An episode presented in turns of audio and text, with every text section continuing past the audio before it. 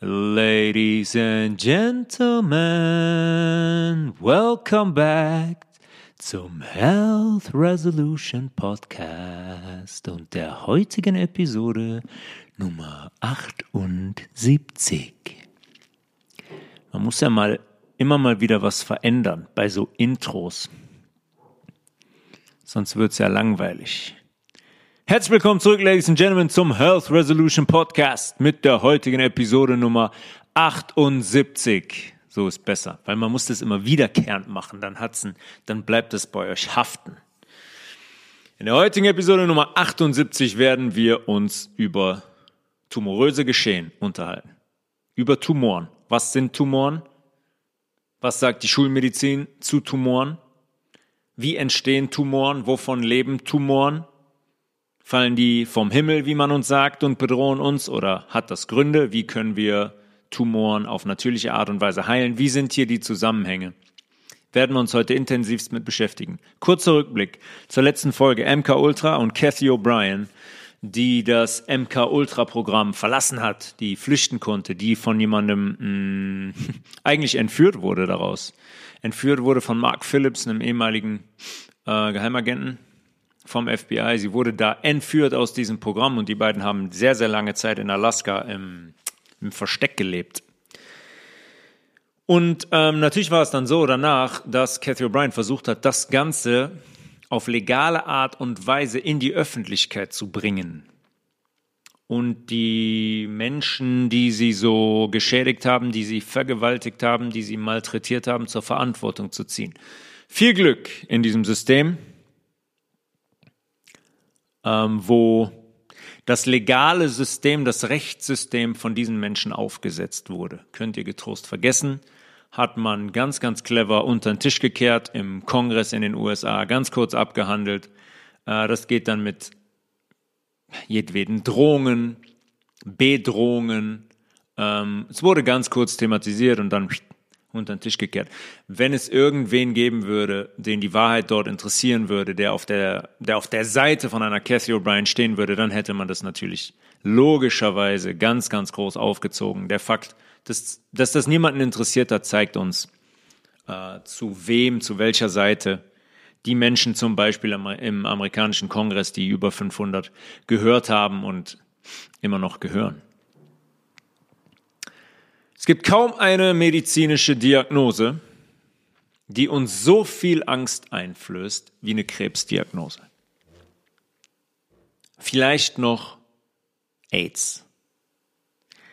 Aber Krebs ist der ultimative Worst Case, bei dem, wenn wir jetzt mal die öffentliche Meinung nehmen, bei dem es keine andere Möglichkeit zumeist gibt, als eine Chemotherapie zu beginnen und zu hoffen, dass man den ein Anführungszeichen Kampf gegen den Krebs, wie es immer genannt wird, am Ende gewinnen kann.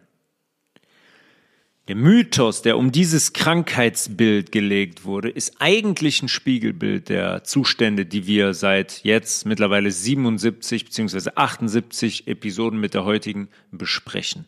Das ist Relativismus vom Allerfeinsten. Gibt es eine existente Wahrheit? Nein, natürlich nicht. Alles ist relativ und es gibt so viele Faktoren, die das begünstigen, die, äh, wo er von abhängt und so weiter und so fort. Ihr wisst, ihr wisst, was ich meine. Das ist Relativismus pur, wenn es um Tumoren geht. Wenn man unsere durchschnittliche, unsere unwissende Meinung betrachtet, so heißt es meistens, ja, kann jeden treffen, kann man im Vorhinein nicht sagen, wen es erwischt. Dann gibt's die genetischen Gegebenheiten, äh, die das begünstigen. Ja, in der Familie, Oma und Opa hatten das auch schon. Oder dieses, das ist mein Lieblingssatz. Ja, da kommen ganz, ganz viele Faktoren zusammen. Ja, welche Faktoren kommen denn da zusammen? Und dann ist meistens Ende. Das ist ein Spiegel, äh, Spiegelbild, weil wir die Ursachen nicht kennen. Und weil es wieder einmal nicht die eine allgemeingültige Wahrheit gibt, laut der in Anführungszeichen Wissenschaft, die unser Wissen schafft. Ja, genauso wie Zucker und Alkohol ja in Maßen vertretbar sind. Ja, ist kein Problem. Zwei, drei Gläser Wein die Woche, 500 Gramm Zucker die Woche ist kein Thema.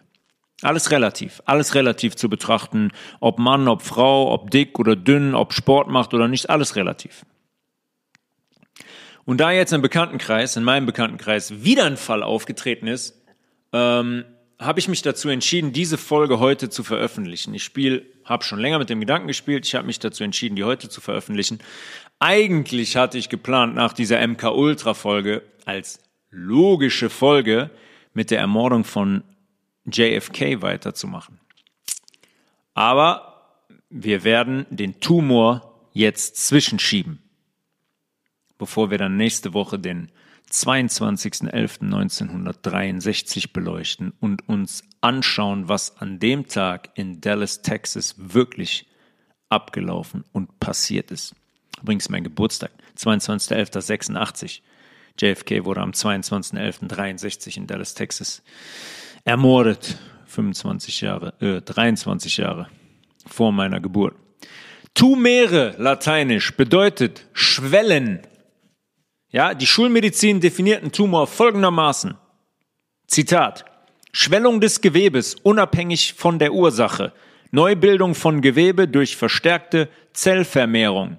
Hört sich jetzt erstmal überhaupt nicht bedrohlich an. Und bei der verstärkten Zellvermehrung stellt sich die Frage, warum die Zelle sich verstärkt teilt. Und hier geht man hin und wirft ganz schnell den Begriff des, in Anführungszeichen, Zitat, Fehlers in Zellteilungsprozessen in den Raum. Heißt also, Fehler beim Ablesen der genetischen Information der Zelle. Ja, unsere Zelle teilt sich sekündlich. Millionen und Milliardenfach am Tag. Auf gut Deutsch, die Zelle teilt sich falsch in dieser Logik quasi entgegen der Programmierung. Da gibt's die Programmierung in der DNA, du bist eine Nervenzelle, du bist eine Leberzelle, ihr müsst euch so und so teilen. Und jetzt kommt es zu diesem vermehrten Zellwachstum, weil es Fehler gibt im Ablesen der DNA. Das ist was, was ich in der Natur nicht oft sehe. Ihr, kennt ihr das irgendwo in der Natur? Bei Bäumen jetzt zum Beispiel wieder im Frühling, ja, Blätter abgeworfen, Neue Blätter kommen raus, neue Triebe kommen raus, neue Äste wachsen dazu, der Baum ist gesund. Gibt es hier irgendwo Zellteilungsfehler, dass da irgendwie Eisenstangen draus wachsen oder der Baum sich selber so einknotet, dass er sich die Luft zum Atmen nimmt? In der Natur sehe ich das nicht. Sehe ich nur in, ähm, in Bereichen, wo der Mensch mit seinen Machenschaften eingreift. Ist immer interessant, den Vergleich zu ziehen. Weil man muss sich immer vergegenwärtigen, wir sind selber Teil der, Teil der Schöpfung. Gibt es das auf natürliche Art und Weise irgendwo in der Natur? Mm -mm. Tumoren haben jetzt noch nichts mit dem eigentlichen, in Anführungszeichen, Krebs zu tun, von dem wir sprechen, von dem die Medizin spricht. Tumoren können zum Beispiel auch Zysten sein. Ja, alle Frauen, die zuhören, die vielleicht schon mal drunter gelitten haben oder die es aktuell haben. Zysten im Bauchraum von Frauen ist eine ganz, ganz hippe Erscheinung in den letzten 10, 15 Jahren. Unglaubliche Mengen. Es ist ganz normal für Frauen. Ja, ich habe wieder eine, der Arzt hat wieder bei der Untersuchung wieder eine Zyste entdeckt. Da sind 5, 6, 7, 8, 9, 10 Zysten, Mandarinen, Apfelsinen groß im Bauchraum. Vollkommen normal. Natürlich nicht vollkommen normal. Zählen quasi auch zu Tumoren, weil das ist auch ähm, zusätzlich gewachsenes Gewebe, was eigentlich da nicht in den Bauchraum, äh, Bauchraum gehört. Ödeme, ja, können auch Tumoren sein. Blutergüsse quasi. Erstmal sind Tumoren nur raumfordernde Geschehnisse im Körper. Ja, Wachstumsprozesse, die einen Raum fordern. Um also jetzt eine bessere Unterscheidung treffen zu können, geht die Schulmedizin hin und teilt auf in gutartige, in benigne und bösartige, maligne Tumoren. Der Unterschied hierbei ist zwischen gutartig und bösartig, gutartige Tumoren wachsen und verdrängen Gewebe. Durchwachsen und zerstören das Gewebe aber nicht. Ja? Die fangen an zu wachsen, wachsen, wachsen. Hier ist ein anderes Gewebe, Lebergewebe, das schieben die beiseite und wachsen weiter. Die durchwachsen das aber nicht. Die penetrieren die Leberzellen nicht, das Lebergewebe nicht. Die drücken die einfach nur beiseite. Das kann allein allerdings schon, vom, abhängig vom Ort, ein sehr, sehr großes Problem sein. Ja, wenn wir zum Beispiel einen gutartigen Tumor im Hirn haben und der wächst, wird der Druck in unserem Hirn steigen und das toleriert unser Hirn nicht, unser Körper. Der Druck darf da oben nicht steigen, weil das Hirn ähm, so, so eng liegt, respektive der Schädeldecke, dass ähm, jedes zusätzliche Gewebe den Druck da erhöht und das geht mit Lebensgefahr einher. Oder zum Beispiel auch in der Bauchspeicheldrüse. Eins der gefährlichsten, ähm, eins der, einer der gefährlichsten, äh, gefährlichsten Krebsarten, das Bauchspeicheldrüsenkopfkarzinom. Hat nur mit dem Ort zu tun, am Kopf der Bauchspeicheldrüse, weil der Tumor da alles abdrückt, ähm, was, er, was, er ab, was er abdrücken kann und was uns sofort in Lebensgefahr bringt. Maligne Tumoren, bösartige Tumoren, wachsen in umliegendes Gewebe ein. Gewebe, kurzer Rückblick, kurze Wiederholung, Gewebe ist nur eine Ansammlung von ganz vielen Zellen. Der Tumor wächst in dieses Gewebe, in diese Zellen ein und der zerstört das. So sagt man. Und jetzt ein relativ sehr wichtiger Satz. Zitat.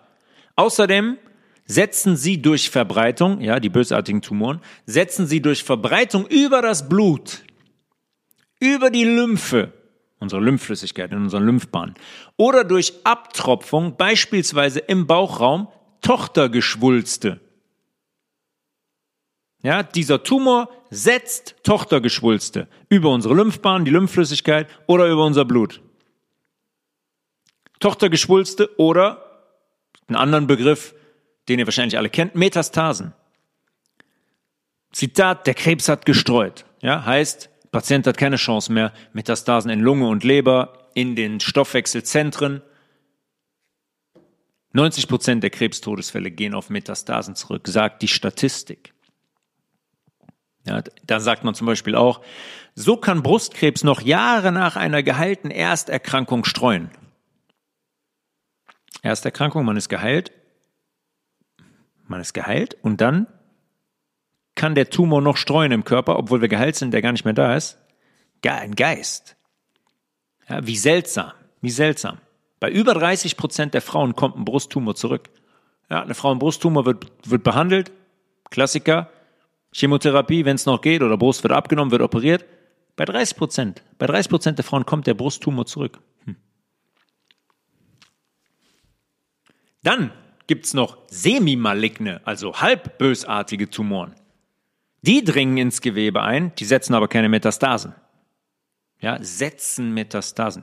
Als würde der Tumor sich quasi fortpflanzen und kleine Kinder, wie, wie Blumen, können wir mit Blumen vergleichen, ja? Blumen haben eine Blüte, da oben ist eine, ist eine Saat drin, da ist ein Pollen drin, worüber, das bringt, den wirft, ähm, der wird von der, von der Blüte in die Luft geworfen, vom Wind in die Luft geworfen, dann geht er auf Reisen fällt irgendwo auf den Boden, da wächst eine neue Blume. So müssen wir uns das hier auch vorstellen in deren äh, Logik, laut der Wissenschaft. Der Tumor, der setzt Metastasen übers Blut. Kleine Kinder ins Blut, die gehen auf Reisen, ja, und dann übers Blut kommen die in andere Bereiche unseres Körpers. Bleiben dann, halten dann in der Leber an oder in der Lunge an und da wächst dann auch ein Tumor. Wir können das an der Stelle sofort aufklären. Quizfrage. Was müsste ich im Blut nachweisen können, wenn ich behaupte, dass sich der Tumor übers Blut in andere Regionen unseres Körpers verteilt? Was müsste ich im Blut nachweisen können? Ja, relativ klar, ich müsste Tumorzellen im Blut nachweisen können. Wie oft wurde das schon nachgewiesen?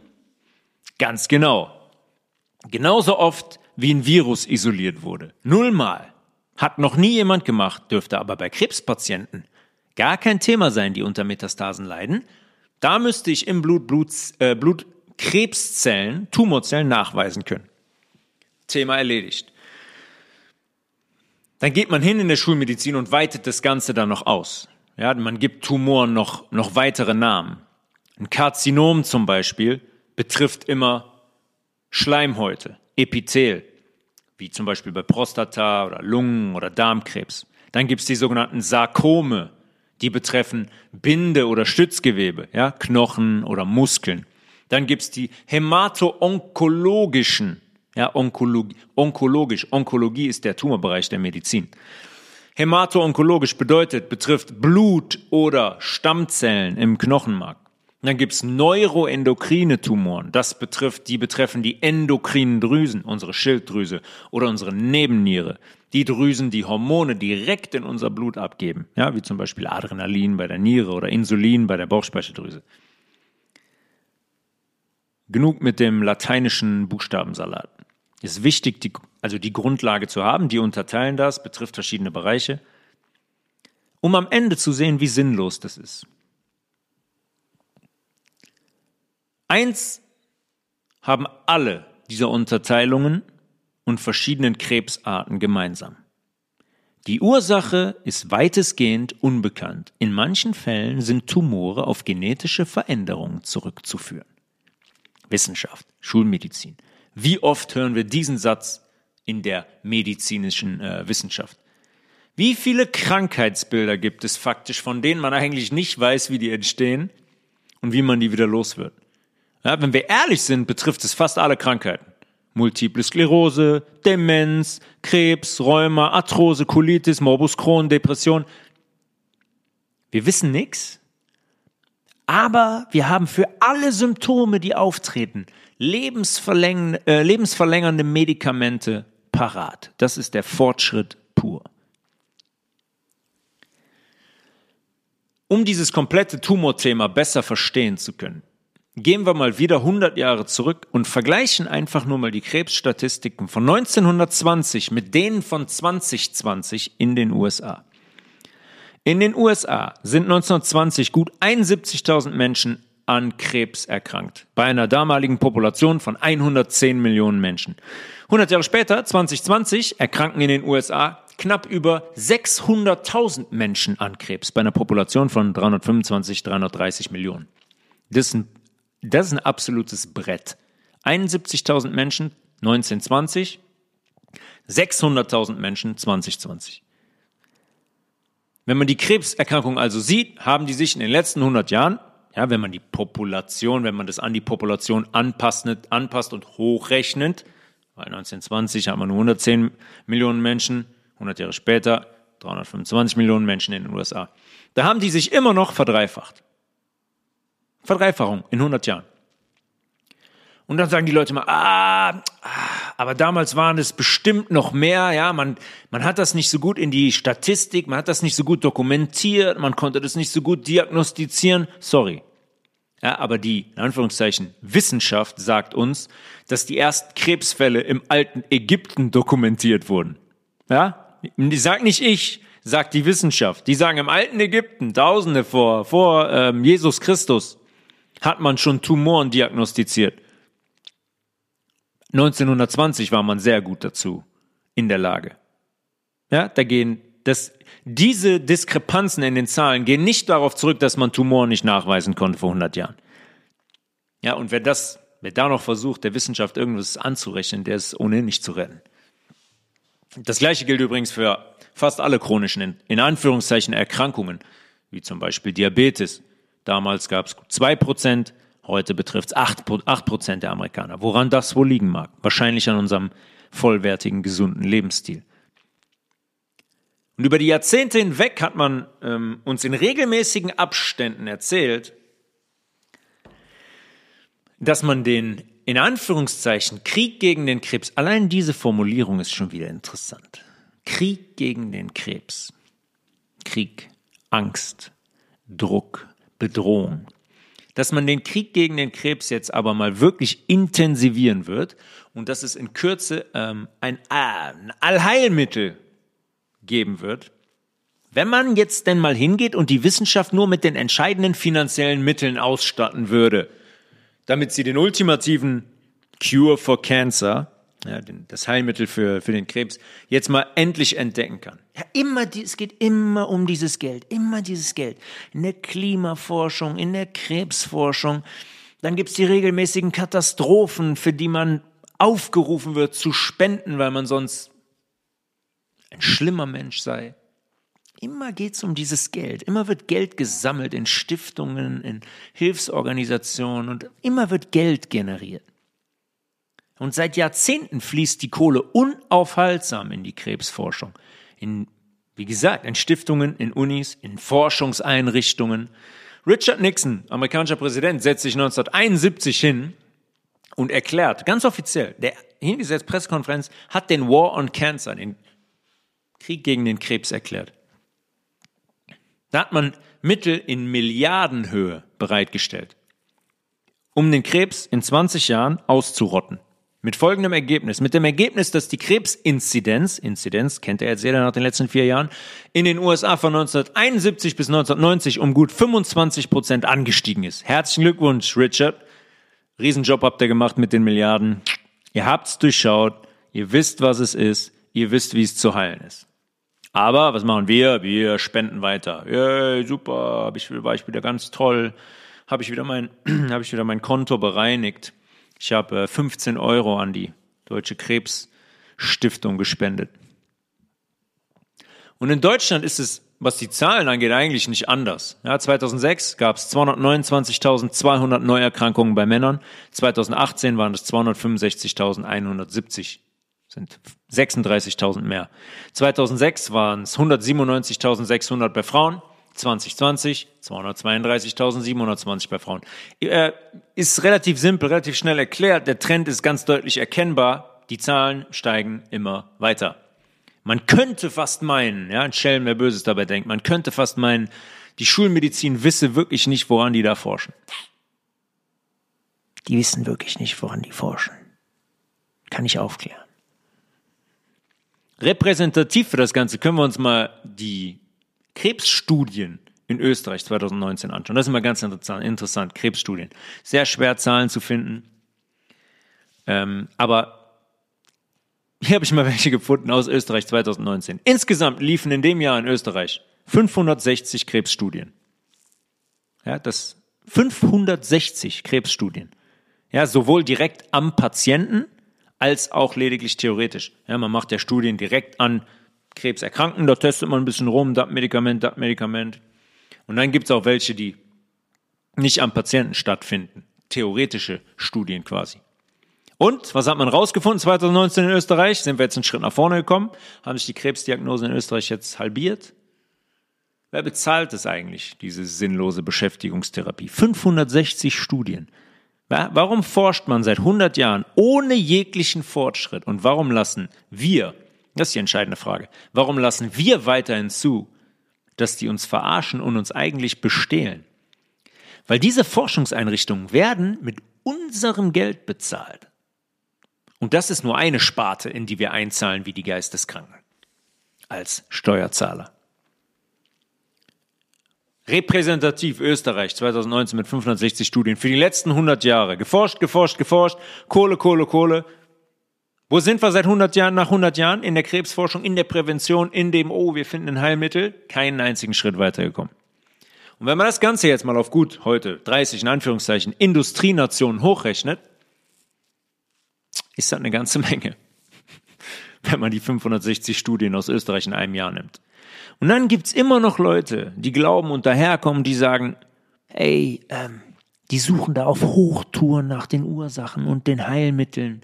Die wollen es endlich besiegen, die wollen uns helfen. Sorry. Dafür ist weder die Wissenschaft da noch die Schulmedizin, um definitive Heilmittel zu finden. Heilmittel, die nach 100 Jahren Forschung folgendermaßen heißen. Chemotherapie. Sonst nichts.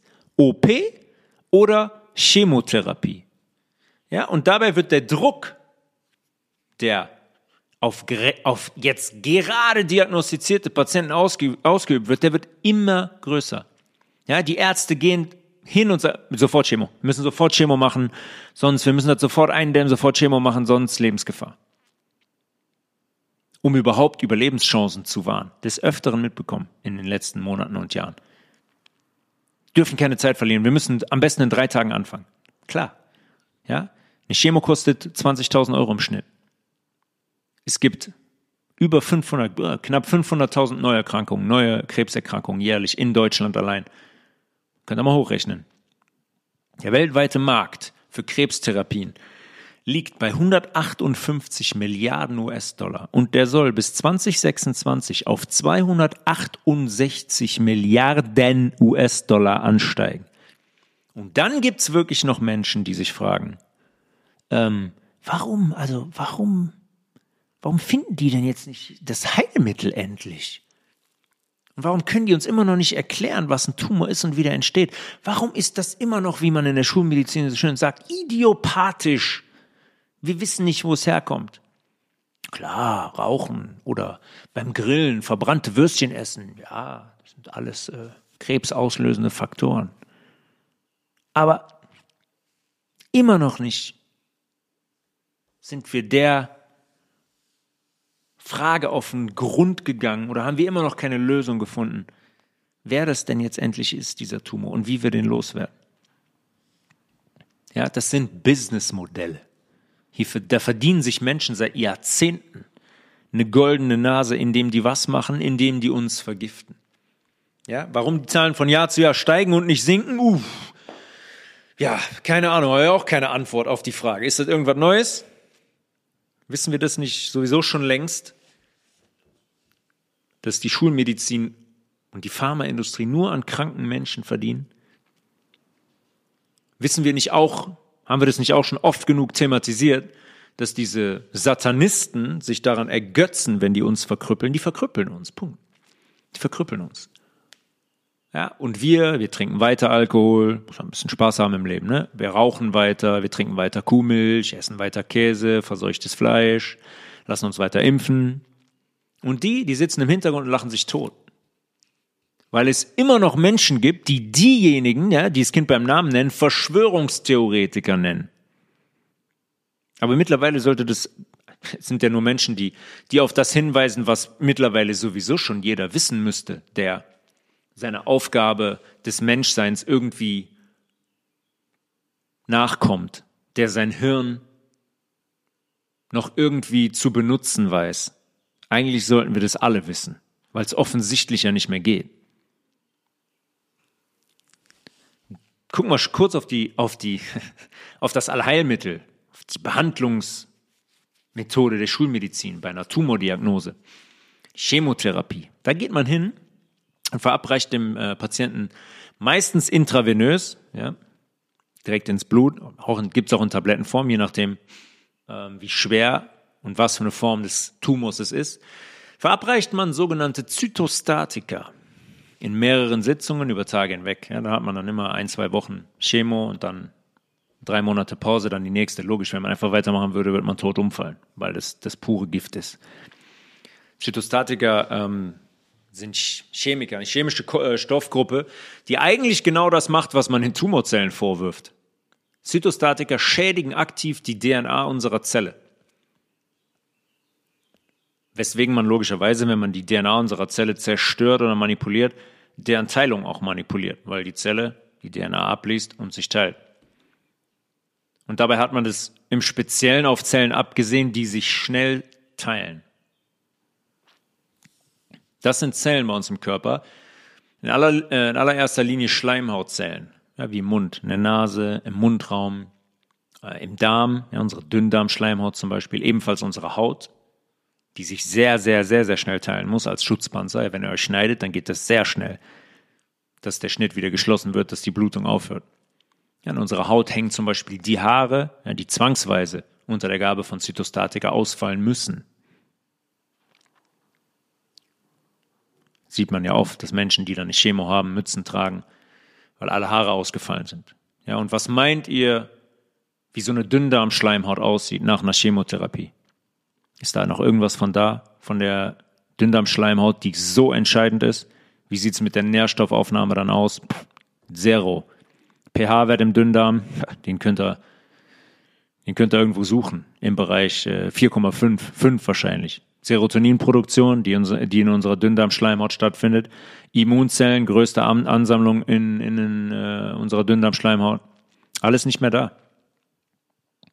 Aber die Schulmedizin sagt, ey, Tumorzellen, das sind äh, Zellen, die sich sehr, sehr schnell teilen.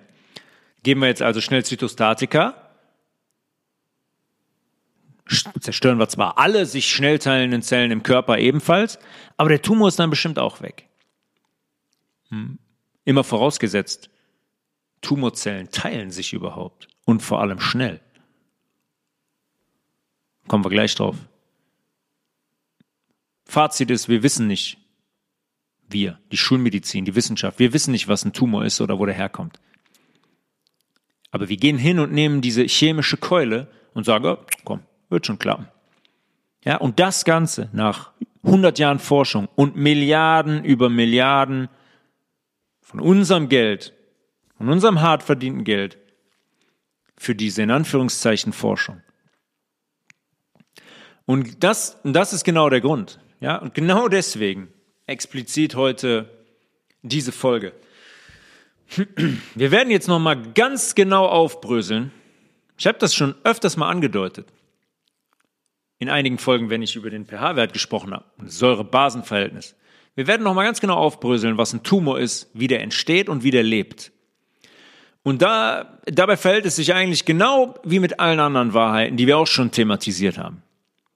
Die Wahrheit ist meistens ganz, ganz einfach und simpel. Uns wurden lediglich über Jahrzehnte Geschichten und Lügen aufgetischt, die wir heute alle wie Dogmen verinnerlicht haben und die unglaublich kompliziert erscheinen. Die sind nicht kompliziert, wenn man sich das System einmal anschaut. Und in den 1920er Jahren gab es jemanden, der ganz eindeutig bewiesen hat, was ein Tumor ist, wie der entsteht, wovon der lebt und wie der wieder verschwindet. Ja, als wir mit dem ganzen Quatsch angefangen haben, die Kohle da reinzupumpen. Vor 100 Jahren. Hätten wir direkt aufhören können. Alles klar, gefunden. So entsteht ein Tumor, so können wir den behandeln. Das müssen wir machen, damit er erst gar nicht entsteht. Otto Warburg. Und der Warburg Otto, der hat was gezeigt, was man heute den Warburg-Effekt nennt. Der Warburg-Effekt ist die Verstoffwechselung von Zucker unter Abwesenheit von Sauerstoff. Mit den Endprodukten Laktat, Milchsäure, Muskelkater und ATP, Adenosintriphosphat. Das ist unser Speicherzucker. Ja, wenn wir Zucker essen, jeglicher Form, in Form vom Apfel, was wir nicht brauchen, wird als ATP im Muskel gespeichert, damit wir das später darauf zugreifen können, wenn wir laufen gehen. Was der gezeigt hat, Otto Warburg, ist klassische Fermentation. Haben wir schon öfters thematisiert. Klassische Fermentation, die Verstoffwechselung von Zucker unter Abwesenheit von Sauerstoff. Und was das bedeutet, schauen wir uns jetzt mal sehr detailliert und genau an, damit jeder, der diese Folge gehört hat, ein für alle Mal weiß, was Fermentation ist und was ein Tumor ist. Und natürlich geht auch bei diesem Thema nichts ohne eine schön inszenierte Täuschung, die man uns ignoranten Wesen problemlos auftischen kann. Damit wir dann durch die Welt rennen und glauben, Krebs sei der Endgegner, der keinen Hintergrund hat. Das ist der Endgegner, aber der hat keinen Grund, der kommt nirgendwo her, man weiß es nicht. Ja, den kann man per Losziehung bekommen. Oder halt auch eben nicht. Reine Glückssache. Tragen wir keine Verantwortung für und gibt es keine Gründe für. Als allererstes müssen wir eine Sache verstehen, weil die ist in der Darstellung, egal wo das Thema auftritt, immer absichtlich so kommuniziert. Eine tumoröse Zelle, ja, von denen mehrere Zellen, ein Gewebe, einen Tumor bilden, ist eine körpereigene Zelle. Die gehört zu uns. Die ist Teil unseres Körpers. Die kommt nicht von Schweinen, von Rindern, von Gürteltieren, von Fledermäusen oder von anderen Lebewesen. Die fliegt nicht durch die Luft, wo wir die einatmen wie andere virale Fabelwesen. Die Zelle ist ein Teil von uns. Punkt. Und wenn wir diesen Kampf führen, diesen Kampf gegen den Krebs, wie uns immer erzählt wird, dann kämpfen wir gegen uns selbst. Und wohin ein Kampf gegen uns selbst führt, kann sich jeder mal selber ausrechnen. Wahrscheinlich nicht hin zu Balance, Entspanntheit und Gesundheit, sondern zu Anspannung und Krankheit. Wollen wir dieses tumoröse Geschehen verstehen, dann müssen wir, wie bei allem, was unseren Körper betrifft, zu einem Thema zurückgehen, zum Potential of Hydrogen, dem pH-Wert. Kurze Wiederholung. Was bedeutet pH? Negativ geladene Ionen sind basisch. Grundregel. Positiv geladene Ionen sind sauer. Unsere Zelloberfläche, ja, die Membran unserer Zelle, ist positiv geladen. Dinge, die wir in unseren Körper werfen. In den meisten Fällen hoffentlich Lebensmittel und Getränke, die da reingehören.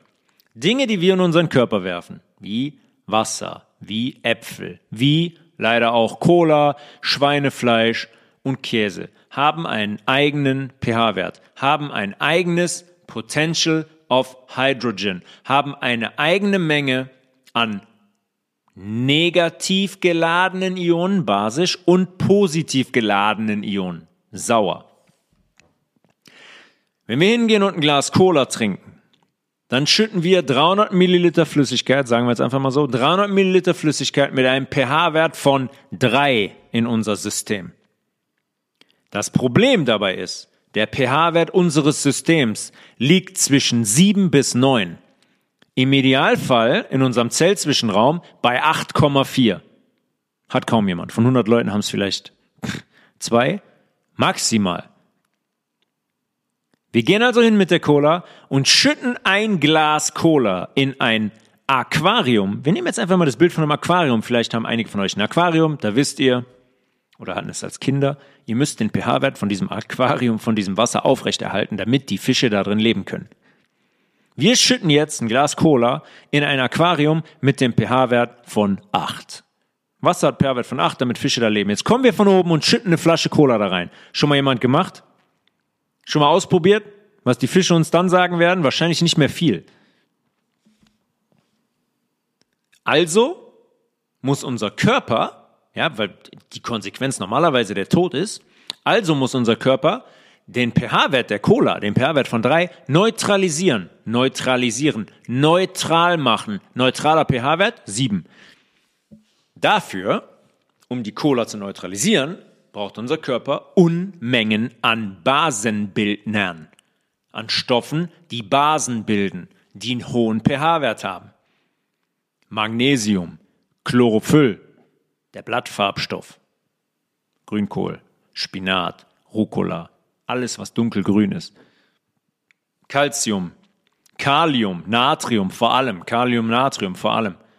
Mineralstoffe und Spurenelemente, die in natürlichen, vollwertigen Lebensmitteln vorkommen. Ja, wie zum Beispiel in Spinat oder in Grünkohl oder in Mandeln oder in Kürbiskernen. Mandeln, Kürbiskerne bitte immer eingeweicht, Buchweizen eingeweicht, Sprossen, Hanföl. Das nächste Problem ist jetzt bei der Cola, ja, der Cola trinkende Peter hat von den Nahrungsmitteln, von diesen wirklichen Nahrungsmitteln, Cola ist kein Nahrungsmittel, ist ein Vergiftungsmittel. Er hat von diesen wirklichen Nahrungsmitteln noch nie in seinem Leben gehört. Der trinkt und isst ausschließlich Dinge mit einem pH-Wert, aber ganz weit links von der 7 im sauren Bereich. 1, 2, 3, 4. Das heißt, im der, der Körper von Peter hat keine frei verfügbaren Mineralstoffe, die diese Cola, die jetzt da eintrifft, neutralisieren könnten. Ja? Zumindest keine aus der Nahrung. Der hat vielleicht eventuell welche im Körper eingelagert. In unseren Depots, in unseren Mineralstoffdepots. In den Muskeln, in der Leber, im Knochen, in der Kopfhaut. Ich trinke mal kurz einen Schluck. Kommt jetzt also diese Cola in unserem Dünndarm an, ja, oben im Mund, schlucken das, Speiseröhre, Magen, Zwölffingerdarm, Dünndarm. Geht der Körper hin und zieht Mineralstoffe aus den Knochen ab, zum Beispiel aus den Knochen. Der Darm sagt also jetzt zum Oberschenkel-Halsknochen, so mein Freund, Komm her mit dem Magnesium, hast das eingelagert. Wir haben hier ein lebensbedrohliches Problem. Hier, da geht's ganz locker nach Prioritäten. Priorität. Überleben hat Priorität. Da kommt eine Flüssigkeit mit einem pH-Wert von drei in den Dünndarm und dies gleich im Blut. Das heißt, wir müssen diese, diesen pH-Wert von drei erhöhen, sonst ist unser Leben in Gefahr. Das muss man sich mal vergegenwärtigen. Das ist Lebensgefahr. Jetzt haben wir also das Magnesium aus dem Knochen genommen. Cola-Problem haben wir erstmal gelöst. pH-Wert im Dünndarm. Die Cola kann weitestgehend neutralisiert werden. Aber jetzt hat der Knochen ein Problem, weil dem Knochen fehlt jetzt Magnesium. Mit diesem Magnesium bildet der Knochen Knochenzellen. Dieses Magnesium hält den pH-Wert im Knochengewebe wiederum oben. Heißt logischerweise, weil der Peter öfters Cola trinkt, der pH-Wert im Knochen sinkt. Der, der, da poppt nicht einfach Magnesium aus dem Boden. Nee, das müssen wir zuführen von außen und der Peter führt keins zu. Das heißt, der pH-Wert im Knochengewebe sinkt jetzt auch. Zwangsläufig. Weil der Peter auch in den nächsten zwei Wochen nicht hingeht und keine Dinge konsumiert, die einen basischen pH-Wert haben und die den Knochen versorgen können. Ist, glaube ich, verständlich, oder? Ist relativ simpel zu verstehen. Es gibt Menschen, sehr interessant, es gibt Menschen, die aus Knochen eine eigene Brühe herstellen. Komplett fies, wie ich finde, aber die stellen eine eigene Brühe her für Soßen, für Suppen und so weiter. Die, die kochen Knochen aus. Was heißt das? Die entziehen dem Knochen quasi Mineralstoffe, die dann in dieser Brühe landen, die dann wiederum als gesund deklariert wird. Lass mal da hingestellt. Aber eine Sache bei der Rezeptur ist hier sehr interessant, die uns dabei hilft, Punkte miteinander zu verbinden. Bei der Rezeptur wird darauf hingewiesen, wird darauf verwiesen, ausreichend Essig mit in das Kochwasser zu geben, um den pH-Wert der Brühe zu senken. Was macht das? Ja? Das löst die Mineralstoffe aus dem Knochen im Kochtopf, wie zum Beispiel Calcium oder Magnesium. Essig ins Kochwasser, pH-Wert sinkt. Was wird jetzt versucht? Die Flüssigkeit im Topf im pH-Wert zu erhöhen. Das heißt, die Mineralstoffe werden aus dem Knochen im Kochtopf abgezogen, um den pH-Wert zu steigern. Genau das Gleiche passiert in unserem Körper mit dem Umstand des Magnesiums, was ich eben beschrieben habe, und der Cola. Bei einem sinkenden pH-Wert unter 7 lösen sich Mineralstoffe aus dem Knochen. Der pH-Wert im Knochen sinkt. Ja, die Mineralstoffe werden frei in unserem Körper und können dann im Darm zur Neutralisation für Peters Cola eingesetzt werden. Was passiert mit unserer Knochendichte? Die sinkt zwangsläufig. Knochendichte heißt wahrhaftig die Dichte der Knochenzellen, des Knochengewebes. Und die sinkt zwangsläufig. Schönen Gruß von der Osteoporose-Diagnose. Weil in dem Fall wird mehr Knochenmasse ab als aufgebaut. Heißt was? Die Knochendichte sinkt, der Knochen wird porös. Die Kammern, die Luftkammern da drin fallen zusammen. Wenn jetzt einer von außen draufhaut auf den Knochen, dann sagt der Knochen nicht, pff, ja, auch noch zehnmal juckt mich doch nicht. Nee, dann sagt er und bricht. Und dann kommt die Osteoporose-Diagnose. Oh, ihre Knochendichte. Oh. Ja, sie sind auch schon 65. Das ist ganz normal. Das ist eine normale Alterserscheinung. Ja, ist das eine Alterserscheinung? Ja, und dann sagt der Arzt euch noch, gibt euch noch wieder einen super Tipp mit auf den Weg. Trinkt Kuhmilch, esst Joghurt. So kommt ihr an, so kommen sie an richtig Kalzium. Das baut den Knochen wieder auf. Das baut Knochenmasse auf. Leider nicht. Weil Kalzium im Knochen viel mehr für abbauende Prozesse zuständig ist. Magnesium, Phosphor, Vitamin D, die bilden neue Knochenzellen. Logisch, also passiert sekündlich. Knochenmasse wird abgebaut.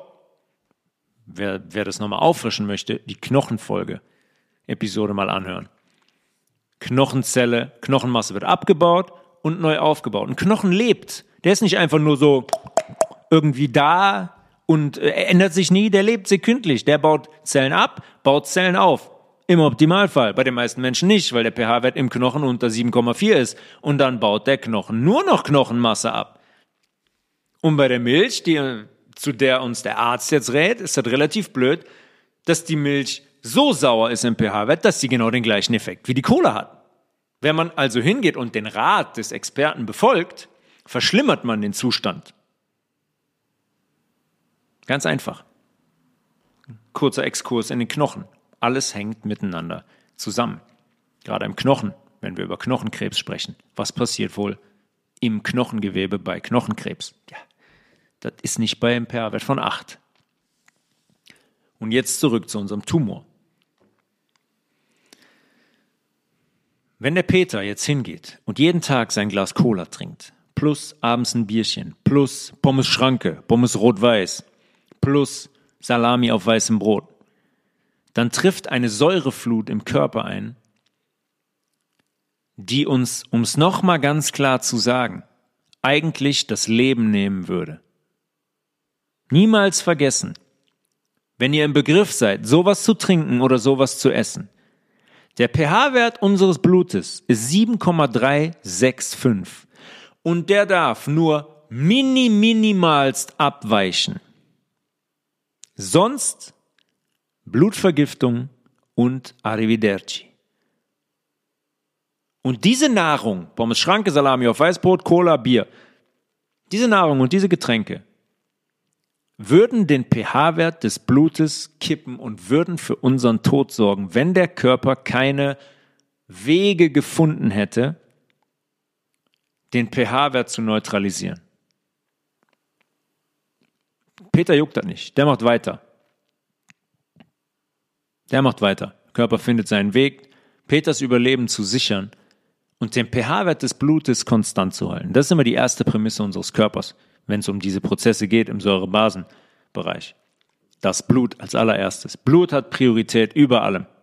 Hm? Da kann alles umkippen, links und rechts. Der Körper wird immer versuchen, das Blut im pH-Wert konstant zu halten. Wenn er das nicht mehr schafft, geht's nicht mehr. Also geht er hin, der hat Mechanismen entwickelt, um das zu entwickeln. Der geht hin und wirft die ganzen anfallenden Säuren aus der Cola, aus dem Weißbrot, aus der Salami, aus der Pommesschranke, aus dem Bier, die ganzen Giftstoffe in sein Gewebe und in den Zwischenzellraum, in Organe, in Muskeln, ins Hirn, überall dahin, wo es gerade geht, überall dahin, wo es kurzfristig keine Lebensgefahr gibt. Und der Raum zwischen unseren Zellen, wo das Zeug landet, ja, ihr habt eine Zelle, habt eine zweite Zelle, dazwischen gibt es einen Raum. Das ist der Zellzwischenraum. Überall in unserem Körper. Billionenfach. Das ist das größte Organ unseres Körpers. Ganz wichtig zu verstehen im Tumorzusammenhang. Kommen wir gleich drauf. Weil dieser Raum, dieser Zellzwischenraum, der dicke C, ist mit dem rechten Ohrläppchen verbunden über diesen Zellzwischenraum. Niemals vergessen. Der Raum zwischen unseren Zellen ja, sollte bei einem gesunden Menschen, die es faktisch kaum gibt, einen pH-Wert von 8,4 haben. Kauft euch pH-Teststreifen in der Apotheke, testet euren Urin und schaut euch an, was in eurem Körper Sache ist. Ich denke, 99 Prozent von euch, wir machen das anders. Alle, die das jetzt hören, machen jetzt mal ein Live-Experiment. Alle, die das hören, ähm, gehen ab dem nächsten Tag, nachdem ihr das gehört habt, geht ihr hin, ihr kauft euch die Teststreifen und ihr testet euren pH-Wert mal von Montag bis Freitag. Müssen nicht die Tage sein, einfach fünf Tage in Folge. Als allererstes nach dem Aufstehen pinkelt ihr auf den Teststreifen und schreibt es auf. Und schickt mir diese Werte einfach per E-Mail an tobias.levels at healthresolution.de. Schauen wir mal, wie viele Menschen mitmachen. Vielleicht können wir da so einen Mittelwert draus bilden. Und keine Sorge, das ist anonym. Ich werde hier niemanden irgendwie öffentlich ähm, thematisieren mit dem pH-Wert, mit so etwas Privatem wie dem pH-Wert. Ich tippe, dass 99 Prozent von euch einen pH-Wert gerade morgens haben werden, der deutlich unter 7,4 liegt. Und wenn das so ist, gibt es einiges zu überdenken und zu verändern, was positiv ist. Man, man, man sieht das sofort. Ja, der pH-Wert lügt nicht. Das ist wie beim Fußball. Fußball haben wir gesagt, oh, die Tabelle lügt nicht. Das ist die Wahrheit. Der, beim pH-Wert ist es genauso. Der pH-Wert lügt nicht. Das ist ein Spiegelbild eures Körpers, eures Zellzwischenraums. Dann gibt es einiges zu verändern dann seht ihr, okay, warte mal, was ich mache, ist nicht optimal, ist nicht gesund, ist nicht basisch. Ich unterstütze meinen Körper nicht, ich schade dem. Ich muss was ändern. Vorausgesetzt, ihr wollt gesund sein und auch gesund bleiben. Also, wenn wir stehen geblieben, der Körper geht hin und lagert diese ganzen Säuren und Schadstoffe ein. Ja, die gehen ins Depot, ins Lager. zum Beispiel die Essigsäure als Stoffwechselendprodukt von Zucker, wenn wir nur Weißmehl und Zucker, isolierten Zucker und so essen. Schwefelsäure aus dem Fleisch zum Beispiel. Alle in unserem Zellzwischenraum. Heißt was? Der pH-Wert dieses Zellzwischenraums, der eigentlich 8,4 sein sollte, fällt. Das Aquarium wird dreckig. Und der Fisch, der da drin lebt, wir in dem Fall, bekommt ein großes Problem. Die Gesundheit unseres Zellzwischenraums ist absolut maßgeblich für all unsere Stoffwechselprozesse. Wenn wir zum Beispiel jetzt die Versorgung des Knochens nehmen, wir haben eben von Magnesium gesprochen, das im Knochen Zellen aufbaut. Gut. Wie kommt es dahin? Übers Blut. Nee. Bei Knochen funktioniert es nicht weil Knochen keinen Anschluss an unseren Blutkreislauf haben. Das heißt, das Magnesium, das im Blut ist, hoffentlich, weil wir vielleicht mal ein bisschen Sesam zum Beispiel gegessen haben, wird vom Blut aus in den Zellzwischenraum abgegeben und muss über diesen Zellzwischenraum hin zum Knochen und dann rein in den Knochen. Knochen sorgt es dafür, dass der pH-Wert im, im Knochen basisch bleibt und dass neue Knochenzellen aufgebaut werden können.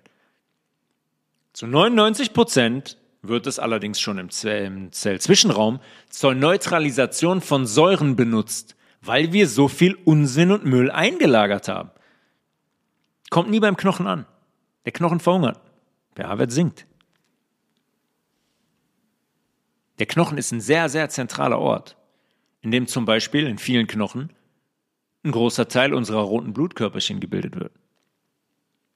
Und was passiert jetzt wohl, wenn der pH-Wert im Knochen sinkt und mehr Knochenmasse ab als aufgebaut wird.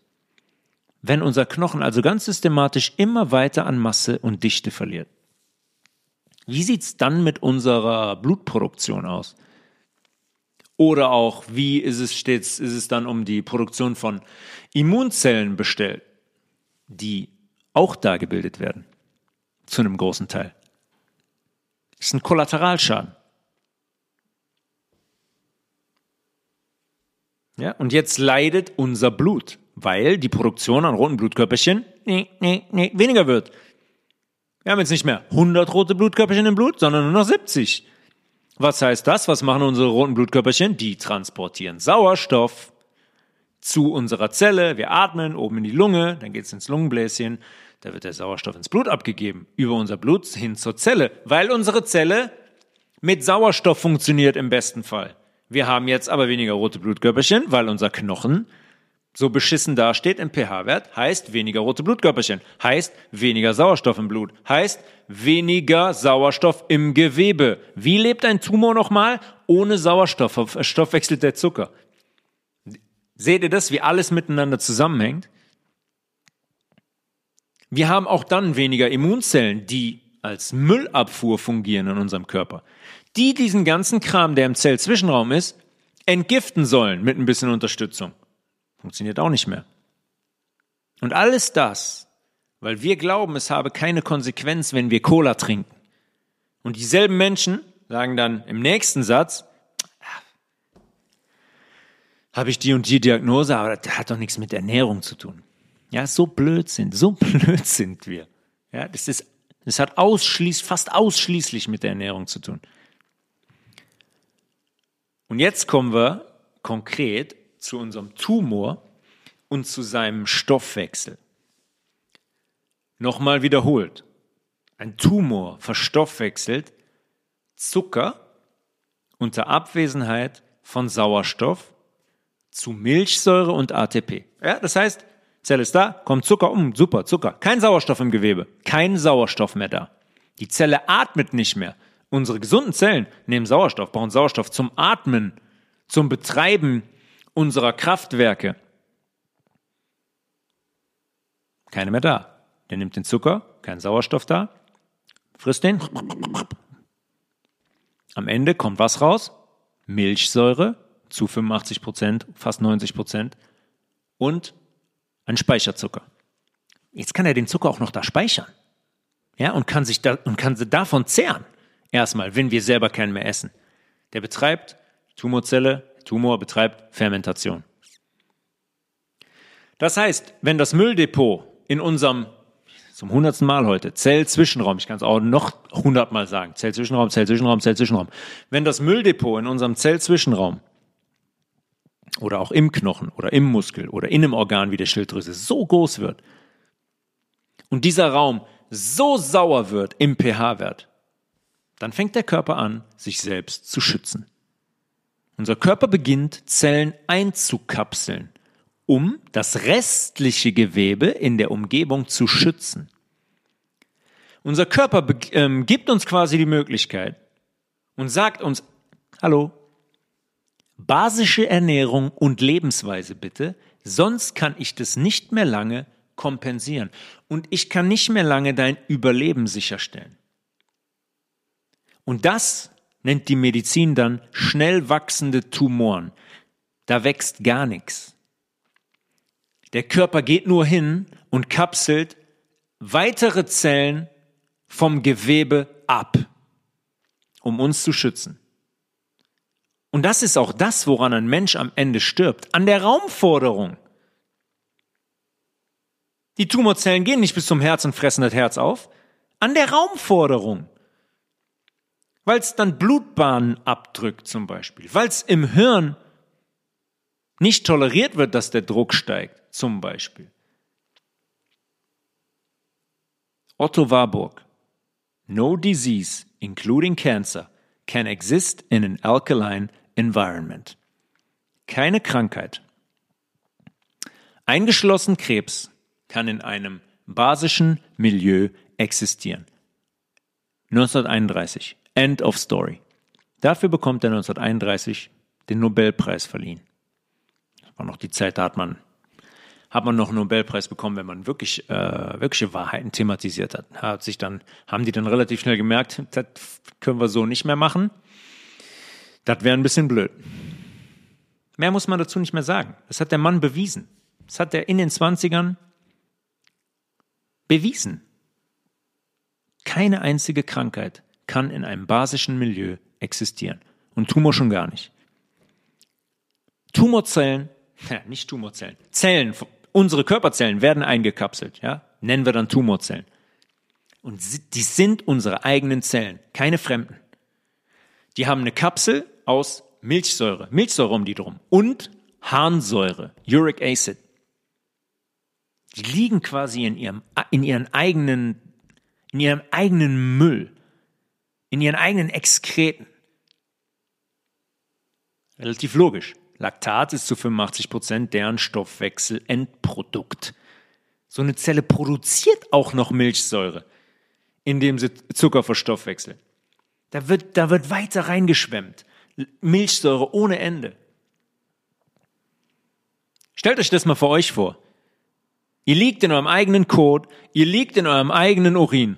Und dann macht mal. Viel Spaß. Wart, seid ihr nicht gesund? Wie? Warum das denn nicht? Das ist dann meistens ein Milieu von pH-Wert 5,5. Optimales Tumormilieu. 5,5. Alles, was darüber geht, wird für einen Tumor sehr, sehr schwer zu existieren. Tut er nicht. Bei 7, 7,5, 8, 8,4 schon gar nicht. Geht nicht. Und was passiert jetzt wohl? Ja, wir haben jetzt da einen pH-Wert von 5,5 im Zellzwischenraum. Da ist Harnsäure, Uric Acid, Milchsäure da kommt kein Sauerstoff mehr rein. Ja, das Gewebe kann nicht mehr mit Sauerstoff gesättigt werden. So vermüllt ist das. Und was passiert jetzt, wenn eine starke Base darauf trifft, mit einem pH-Wert von 9 zum Beispiel, wie zum Beispiel Sodiumbicarbonat aus der Bauchspeicheldrüse, Natron oder Kokoswasser? Die Kapsel wird aufgelöst, die Flüssigkeiten werden abtransportiert, die werden aufgelöst, vorausgesetzt, wir trinken mal ein bisschen Wasser. Ja, bei Tumorpatienten übrigens 6, 7, 8 Liter. Aus dem Grund. Und bringen das über unseren Stuhl und unsere Nieren, bringen wir das neutralisierte Zeug raus. Was von Natron, Sodiumbicarbonat, vom Kokoswasser neutralisiert wird. Ja, dann wird die Kapsel, das wird aufgelöst, die Zelle wird von dem Müll befreit, der die, der die buchstäblich erstickt. Kein Sauerstoff zum Atmen. Ist ja faktisch so. Ist faktisch so. Der Stoffwechsel findet da ohne Stau Sauerstoff äh, statt bei der Tumorzelle. Die hat keinen Sauerstoff zum Atmen. Alles, was wir also zu tun haben, ist basisch trinken, basisch essen. Unsere Körperflüssigkeiten Blut und Lymphflüssigkeit aus unserem Lymphsystem mit Hilfe von Bewegung in Zirkulation zu halten. Und zwar Bewegung in Form von Moderatorbewegung, mit richtiger Moderator, nicht Moderator, Moderatorbewegung mit richtiger Atmung. Richtige Atmung heißt ausschließlich durch die Nase. Und kein Sport, bei dem wir am nächsten Tag Schmerzen im ganzen Körper in Form von Muskelkater haben, so wie ich das 15 Jahre gemacht habe beim, beim Profisport, oftmals. Und auch kein tägliches Hyperventilieren zum Beispiel, bei dem man fast das Bewusstsein verliert und das auch noch cool findet. Weil was dabei passiert ist, die, die Sauerstofflevel gehen so hoch bei der Hyperventila Hyperventilation, Hyperventilation, die Sauerstofflevel im, im Blut gehen so hoch, dass der pH-Wert im Blut droht zu kippen. Das geht nicht nur in die eine Richtung, in die saure, sondern auch in die andere Richtung, in die zu basische Richtung. 7,365. Wir können nicht auf einmal einen pH-Wert von 8,5 im Blut haben, sind wir tot. Und bei diesem Hyperventilieren, da ist das genau der Fall. Wir nehmen so viel Sauerstoff auf, dass der pH-Wert im Blut droht zu kippen. Was macht der Körper? Der schaltet unser Bewusstsein ab. Letzte Folge darüber gesprochen. Der schaltet unser Bewusstsein ab. Das ist genau das, was die Leute darin erfahren. Die finden es toll. Die hyperventilieren und, oh, da war ich ganz dizzy, hab nichts mehr gemerkt. Weil der Körper hingeht und kurz davor ist, unser Bewusstsein auszuschalten. Lebensgefahr. Ist nicht cool. Ja, Wim Hof, eigene Folge. Wenn wir mal, werden wir auch mal sehr genau auseinanderbröseln, was da eigentlich passiert und dass das eigentlich ähm, nicht komplett ist. Da fehlt eigentlich die Hälfte bei dieser Atmung, weil man müsste auch hingehen und dann aufhören zu atmen. Aber da werden wir mal in Ruhe drüber sprechen. Muskelkater, um darauf zurückzukommen, ist nichts anderes als pure Milchsäure. Laktat. Im Fußball macht man oft einen Laktattest. Ja, dann geht man laufen wie ein Verrückter und dann wird man, kriegt man immer Blut abgenommen, um den Moment zu erwischen, wo der Körper beginnt, Milchsäure zu produzieren. Laktat. Kann man Laktat nachweisen, sagen, okay, hier ist die Belastungsgrenze von dem Kollegen hier. Belastungsgrenze liegt bei so und so viel Millimol Milchsäure im Körper. Das ist eine der aggressivsten Säuren, die es gibt. Und die Form von Sport, die uns seit Jahrzehnten verkauft wird, ist ein Gesundheitsrisiko und schädigt unseren Körper. Ja, aber wie viele von uns, wie viele Menschen glauben, in Anführungszeichen nichts getan zu haben, wenn ihr am nächsten Tag keinen Muskelkater spürt? Äh, das war nix. Das war nix. Ich habe gar nichts gemerkt am nächsten Tag. Ich konnte am nächsten Tag noch einen Fuß von anderen setzen, habe nicht einen halben Tag geschlafen, hat keinen Muskelkater. Pff, soll das denn sein? Ja, wir verstehen nichts. Wir verstehen von unserem Körper förmlich nichts. Und was die Tumoren angeht, wir können uns jetzt alle verschiedenen von der Schulmedizin deklarierten Krebsformen anschauen. Aber wir kommen immer wieder und werden immer wieder zum gleichen Ergebnis kommen. Die vorliegende Ursache ist immer dieselbe, der saure pH-Wert. Ja, wie Otto, ich kann immer nur auf Otto Warburg verweisen. Ja, der Tumor braucht einen pH-Wert von 5,5. Dann gibt es zum Beispiel das große Thema bei Tumoren noch, aber was ist denn mit Babys, die mit Krebs auf die Welt kommen? Dass ganz viele Menschen, die sagen, ja, okay, schön und gut, aber da gibt es ja auch Babys, die kommen mit Krebs auf die Welt. Okay. Erstens, wenn die auf die Welt kommen, ich weiß nicht, wie viele Menschen das wissen, wenn Babys auf die Welt kommen, waren die schon neun bis zehn Monate im Mutterleib. Die leben schon. Die fangen nicht erst an zu leben, wenn die geboren werden. Die leben schon zehn Monate vorher in der Gebärmutter der Mutter. Und da hängen die vom körperlichen Zustand der Mutter ab, logischerweise. Werden über die Plazenta ernährt, sind mit der Mutter verbunden, atmen über die Mutter. Und logischerweise sind die da im Mutterleib Giftstoffen ausgesetzt. Giftstoffen ausgesetzt, wie Schwermetallen, zum Beispiel Glyphosat. Ja? Ähm, den sich die Mutter auch ausgesetzt sieht je nachdem, wie sie lebt. Ja, und wenn die Plazenta nicht top in Schuss ist, logischerweise, die hängt auch vom Gesundheitsgrad der Mutter ab, dann wird das Kind in der Gebärmutter mit Dingen konfrontiert, die ein sehr, sehr großes Problem sind, die hochtoxisch sind.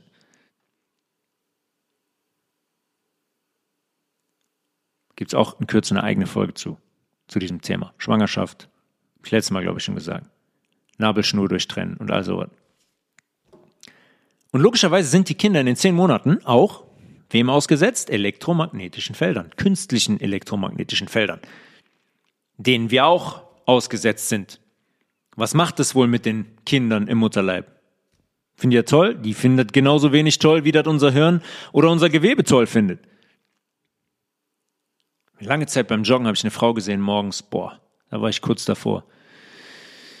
Hat den Tragegurt gehabt, Kind war schon auf der Welt, ein Tragegurt gehabt vorne, ein Baby, Tragegurt gehabt, Kind vorne und hat das Handy direkt am Kopf von diesem Baby. Jeden Morgen, wenn ich sie gesehen habe, sie da am Telefonieren. Absolut wahnsinnig. Heute tragen Frauen dann Bluetooth-Kopfhörer und das Handy ist in der Jackeninnentasche.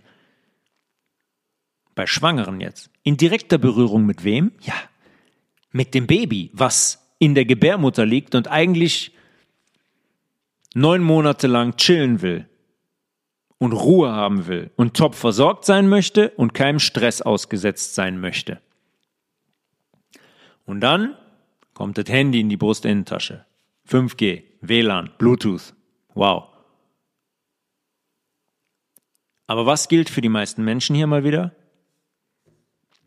Was ich nicht sehe, ist nicht da.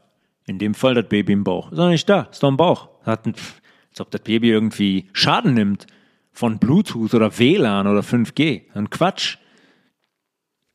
Und zweitens kommen die Kinder wirklich mit zum Beispiel Blutkrebs auf die Welt. Kommen die wirklich damit auf die Welt? Haben die das schon dann? Das muss man in den Fällen sich auch immer mal wieder anschauen. Wann setzt die erste Impfung? Nach der Geburt? Die ersten, die gibt's kurz nach der Geburt im Krankenhaus. Bei ganz pflichtbewussten Eltern dann wirklich, aber auch als allererstes, ne? Mein Kind mal schnell immunisieren. Für Säuglinge bis zum ersten Lebensjahr sind dann folgende Impfungen vorgesehen. Aber auf jeden Fall innerhalb des ersten Lebensjahres. Zwei bis drei Impfungen gegen das Rotavirus, zwei Sechsfachimpfungen, Diphtherie, Tetanus, Pertussis, Hepatitis B, Poliomyelitis, Influenza und dann noch zwei Impfungen gegen Pneumokokken. Hm. Also drei Rotavirus-Impfungen, zwei Sechsfachimpfungen und zwei Impfungen gegen Pneumokokken. Okay. Alles innerhalb des ersten Lebensjahres. Und dann gehen wir hin und sagen, ja, aber wie soll es denn sein? Kinder kommen auf die Welt und haben einen Tumor. Mhm. Und dann mal die Platte mal ein bisschen zurückdrehen und gucken, was in den zehn Monaten im Bauch passiert und was in den ersten zwei Wochen passiert, mit dem Kind passiert, mit dem Baby passiert, wenn es auf der Welt ist. Und dann kommt noch, oh, stillen ist blöd, mache ich mit Milchpulver hier von von Alete, die haben gutes Milchpulver, das ist ein Top-Produkt, reines Produkt, auch noch Bio, ist klasse. Ersetzt die Muttermilch. Nicht, und auch nicht nur Nahrung und Getränke, wie schon so oft besprochen, sorgen für uns ähm, oder in uns für eine lebensbedrohliche Übersäuerung. Wir haben zuletzt besprochen, wie sehr Gedanken das auch können. Und natürlich begünstigen Gedanken ebenfalls ein tumoröses Geschehen, weil die unser Gewebe ebenfalls stark übersäuern können. Und wenn wir jetzt noch Menschen haben, die geschädigt sind, die Traumata erfahren haben, die einfach aus negativen Gedankenmustern nicht rauskommen, die dazu dann auch noch logischerweise brutal schlecht essen und sauer, dann ist das Thema vorprogrammiert. Und diese künstlichen elektromagnetischen Felder, 4G, 5G, Mikrowellen, Funkwellen, Bluetooth, WLAN, Röntgen, das sind extremst schädliche künstliche magnetische Felder, die unseren Körper eigentlich 24/7 übersäuern, wenn wir ehrlich sind. 24/7. Je nachdem, wie stark man diesen Dingen ausgesetzt ist, WLAN, Bluetooth, 4G, 5G, in Städten, boah, brutal. Brutal. Unter den Umständen müsste man eigentlich jeden Tag, jeder von uns müsste jeden Tag, jeder Mensch, der in der Stadt lebt, müsste jeden Tag einen Liter grünen Gemüsesaft trinken, um in gewissem äh, Maß dagegen zu arbeiten und pH-Werte in unseren Körper zu bringen, die in Richtung 9 und 10 gehen. Ja, um unseren Körper dabei zu unterstützen, den pH-Wert von unserem Blut aufrecht zu erhalten. Den dabei zu unterstützen, den pH-Wert in unserem Zellzwischenraum aufrecht zu halten, in unseren Knochen aufrecht zu halten. Die meisten von uns entscheiden sich leider immer noch für stark säurebildende Lebensmittel die den Spaß am Leben reflektieren. Kommt irgendwann der Zeitpunkt, da hat man keinen Spaß mehr. Und dann zahlt man die Rechnung und die Quittung für seine Lebensweise und für alle Entscheidungen, die man in Jahrzehnten lang getroffen hat. Und diese Kombination von zum Beispiel künstlichen elektromagnetischen Feldern, magnetischen Feldern und der Ernährung, unserer heutigen Ernährung, die mündet logischerweise und konsequenterweise in, in Tumorstatistiken, wie die sich heute darstellen, die von Jahr zu Jahr steigen. Die versuchen alles, um uns krank zu machen und die sind damit leider sehr erfolgreich. Das wiederum, weil wir die, in Anführungszeichen, keine Ahnung, was ein Tumor ist und wie der entsteht, Märchen, Geschichten glauben und uns nicht für Zusammenhänge interessieren. Leider noch nicht großflächig genug. Es gibt übrigens neben der basischen Lebensweise äh, sehr, sehr potente Behandlungsmöglichkeiten für Tumorgeschichten, für eingekapseltes Gewebe. Ja, wir haben gesagt, dass diese Zellen dann auf anaeroben, auf Fermentationsstoffwechsel umstellen, ohne Sauerstoff, mit Zucker. Wie wäre es also, wenn man zusätzlich zur Ernährungsumstellung zum basischen Essen mit einer Sauerstofftherapie beginnt? Es gibt sogenannte Hyperbaric Chambers, Sauerstoffkammern wo Patienten mehr oder weniger puren Sauerstoff atmen. Wenn wir normal atmen draußen, erstmal atmen, atmen die meisten von uns komplett falsch, durch den Mund, nicht durch die Nase, haben Stress, atmen flach in die Brust, nicht entspannt in den Bauch. Wenn wir atmen, nehmen wir vier Prozent ungefähr an Sauerstoff auf. Des Sauerstoffs, der eigentlich in der Luft wäre, mit dem Atemzug, der in unseren Körper strömt. In diesen Hyperbaric Chambers atmen wir fast 100% Sauerstoff. Und der sorgt dafür, dass die Sauerstofflevel im Gewebe in unserem Zellzwischenraum zum 120. Mal angehoben werden.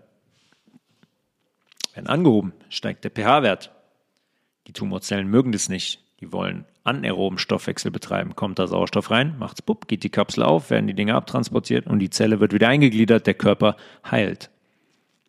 Eine Krankenkasse logischerweise bezahlt diese Hyperbaric Chambers, die Sauerstoffkammer nicht. Und die Kammern gibt es logischerweise auch nicht an jeder Ecke, weil die eine große Gefahr sind. Erwartet also nicht, für den Fall der Fälle, dass ein Arzt euch dahin überweist, wird nicht passieren. Das müsst ihr selber bezahlen und die Entscheidung müsst ihr selber treffen. Ich bin mir zu 1000 Prozent sicher, dass jede Form, abhängig vom Stadium, dass jede Form des tumorösen Geschehens heilbar ist. Und dass wir das allein in der Hand haben. Ja, nicht allein. Wir haben die elektromagnetischen Frequenzen nicht in der Hand. Wir können uns dagegen aber auch mehr oder weniger schützen. Zumindest zu einem großen Teil. Aber wir haben es in der Hand, ein basisches Milieu in unserem Körper zu erschaffen, das zumindest mal in die Richtung des idealen pH-Werts von 8,4 geht. Ja, wir, Tumor braucht 5,5. Damit wir da landen bei 5,5, müssen wir schon einiges falsch machen. Ja, aber so würden wir unser Aquariumwasser dann sauber halten und es würde gar kein Milieu entstehen, in dem unser Körper hingehen muss und Zellen von uns abtrennen muss, um unser Überleben zu sichern. Das ist das, was ein Tumor ist, sonst gar nichts. Und eigentlich ist ein Tumor, jetzt ist ganz absurd, wenn ich das auch noch sage, eigentlich ist ein, tu, äh, ein Tumor positiv. Das ist eigentlich die beginnende Heilung. Wenn wir die Zeichen der Zeit erkennen würden und unseren Körper dabei unterstützen würden, gibt es einen interessanten Ansatz in der neuen germanischen Medizin. Können wir auch mal in einer eigenen Folge thematisieren. Aber eigentlich ist das die beginnende Heilung. Wenn wir dann hingehen und erkennen, okay, und dann den, unseren Körper dabei unterstützen, diese Dinge auszuschwemmen, wäre das, würden, stünden wir besser da als, als davor. Leider wird heute immer noch das Bild gezeichnet von dem bösen, bösen Tumor, der einfach der uns einfach erwischt hat, der aus der Luft kommt, der aus einem, der in einem Los drin war, was wir gezogen haben. Und dann fangen wir an, ganz schnell chemische Gifte in unseren Körper zu ballern, unseren Körper dermaßen zu vergiften, in der Hoffnung, dass diese komischen Tumorzellen, die eigentlich geheilt werden sollen, aber wo man dann interveniert mit diesen chemischen Dingen, mit diesen chemischen Keulen. Leider ist die Behandlung zum größten Teil immer noch so. Manchmal funktioniert es, dann ist der Tumor kurzfristig weg und kommt dann kurze Zeit später an der gleichen Stelle oder an anderer Stelle zurück. Weil was ich am Anfang gesagt habe, nicht am Anfang, irgendwann zwischendrin bei den Metastasen und bei der Verbindung zwischen dem kleinen C und dem rechten Ohrläppchen. Unser Zellzwischenraum ist eine komplette Fläche. Um das aufzulösen mit den Metastasen dies, die nicht übers Blut verteilt werden von einem Tumor. Wenn unser Gewebe so dermaßen verdreckt ist, dann ist es nicht nur am Oberschenkelmuskel der Fall, dann ist es auch in der Leber der Fall. Und diese Bereiche sind alle miteinander verbunden. Das sind Flüssigkeiten. Verdreckte Flüssigkeiten in diesem Fall. Und dann kann es sehr, sehr gut sein, wenn ein Gewebe schon einen pH-Wert von 5 hat, dass ein anderes Gewebe ebenfalls einen pH-Wert von 5 hat. Und dann sind es keine Metastasen, dann ist der Patient einfach in so einem beschissenen Zustand, dass der Körper auch in anderen Bereichen Gewebe einkapselt und ich auch in einem anderen Bereich zeitgleich oder in der Folge einen Tumor entwickle. Und wenn ich diese Gifte in meinen Körper ballere, wie in der schulmedizinischen Therapie für Krebspatienten, dann steigt diese Wahrscheinlichkeit noch viel krasser. Ja, und wenn ich damit kurzzeitig ein tumoröses Geschehen irgendwo auflöse, wie stehe ich danach bitte da? Wie steht mein pH-Wert da? Wie hoch ist die Wahrscheinlichkeit, dass kurze Zeit später wieder was auftritt? Ja, sie erzählen uns Lügen seit Jahrzehnten und Jahrhunderten. Ähm, es ist an uns, da Licht ins Dunkel zu bringen. Ich versuche das immer wieder, jede Woche. Ähm, wie gesagt, die Wahrheit ist, glaube ich, relativ simpel. Ähm, und ich glaube, wir konnten mit dieser Folge wieder ein bisschen, ja, ein paar Punkte miteinander verbinden. Und ich hoffe, ich habe das verständlich dargestellt. Äh, freue mich sehr über E-Mails in letzter Zeit. Ich bekomme sehr, sehr viele E-Mails von Menschen, Menschen, die mir schreiben. Ich habe wegen dir habe ich äh, 15 Kilo abgenommen und also was ich meine. Ich sehe das ja leider nicht. Ich habe diese, ich bekomme das ja nicht alles mit, aber mich freut es natürlich ungemein, sowas zu lesen, dass mein Podcast die Inhalte dazu geführt haben, dass Menschen ihr Leben umgekrempelt haben, 15 Kilo verloren haben und jetzt gesund dastehen, energetisiert und mit einer anderen Lebensqualität ihr Leben leben. Was Schöneres kann es für mich eigentlich, ähm, eigentlich nicht geben. Und ich glaube, ähm, ein jeder von uns hätte, ja, um mehr kann es eigentlich auch nicht gehen, das will ich sagen. Um mehr kann es hier eigentlich auch nicht gehen. Es geht nicht darum, dafür Geld ohne Ende zu, zu verdienen. Muss man auch in diesem System, aber am Ende ist es das, was zählt für mich persönlich bei Menschen etwas zu bewirken, weil ich genau weiß, was solche Veränderungen für die Lebensqualität bedeuten. Und es freut mich wirklich sehr, solche Dinge zu lesen. Tobias.levels at healthresolution.de Messt mal bitte über fünf Tage eure pH-Werte. Kauft euch in der Apotheke Urin-pH-Teststreifen. Morgens direkt nach dem Aufstehen das allererste, ganz kurz, bip, nur unter den Strahl halten, aufschreiben. Da ist eine Skala dabei pH-Wert aufschreiben über fünf Tage, jeden Morgen als erstes und mir einfach schicken. Fände ich sehr, sehr interessant. Die nennen die das Feldstudie. Wir arbeiten jetzt mal wirklich wissenschaftlich. Machen wir doch auch mal so eine Studie. Wir brauchen dafür keine Milliarden. Wir brauchen dafür nur ein paar Papiere, die Farben anzeigen, wenn man drauf pinkelt. Und dann sind wir schon einen ganzen Schritt weiter. Ich wünsche euch einen schönen Restsonntag. Wir hören uns spätestens nächste Woche wieder. Schön, dass ihr wieder dabei wart. One Love. And I'm out.